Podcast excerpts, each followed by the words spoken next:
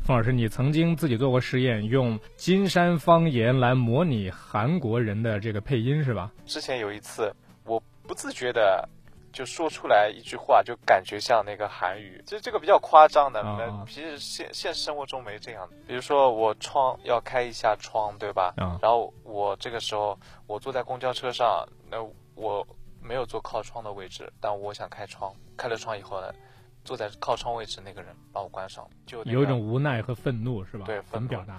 我 当时说了一句那个“超懂开的那么你干啊”。哎呦，我的个妈 呀！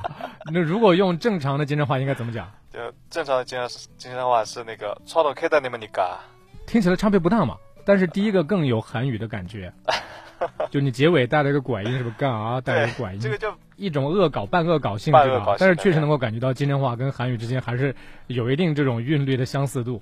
对哦。当时我们母语群里面大家探讨，感觉像那个日语，我当时想说一些像日语的那种感觉，其实金山话更像日语，你知嗯道？，有一个吴语学习的团体，对对对对对。平时主要做些什么？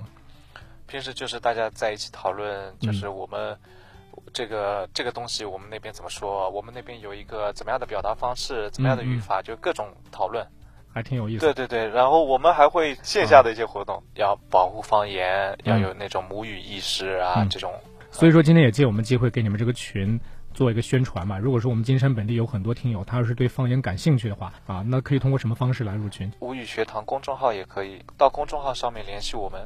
好好，你们有一个官方的微信公众号对啊，对，我们每叫吴语学堂。对每过一段时间，我们都会发一些发音，各个嗯吴语区各个地方的发音嗯嗯。啊。如果大家对于吴语感兴趣，或者是对于金山话感兴趣的话啊，风老师、风先生也欢迎大家能够加盟。对对对对。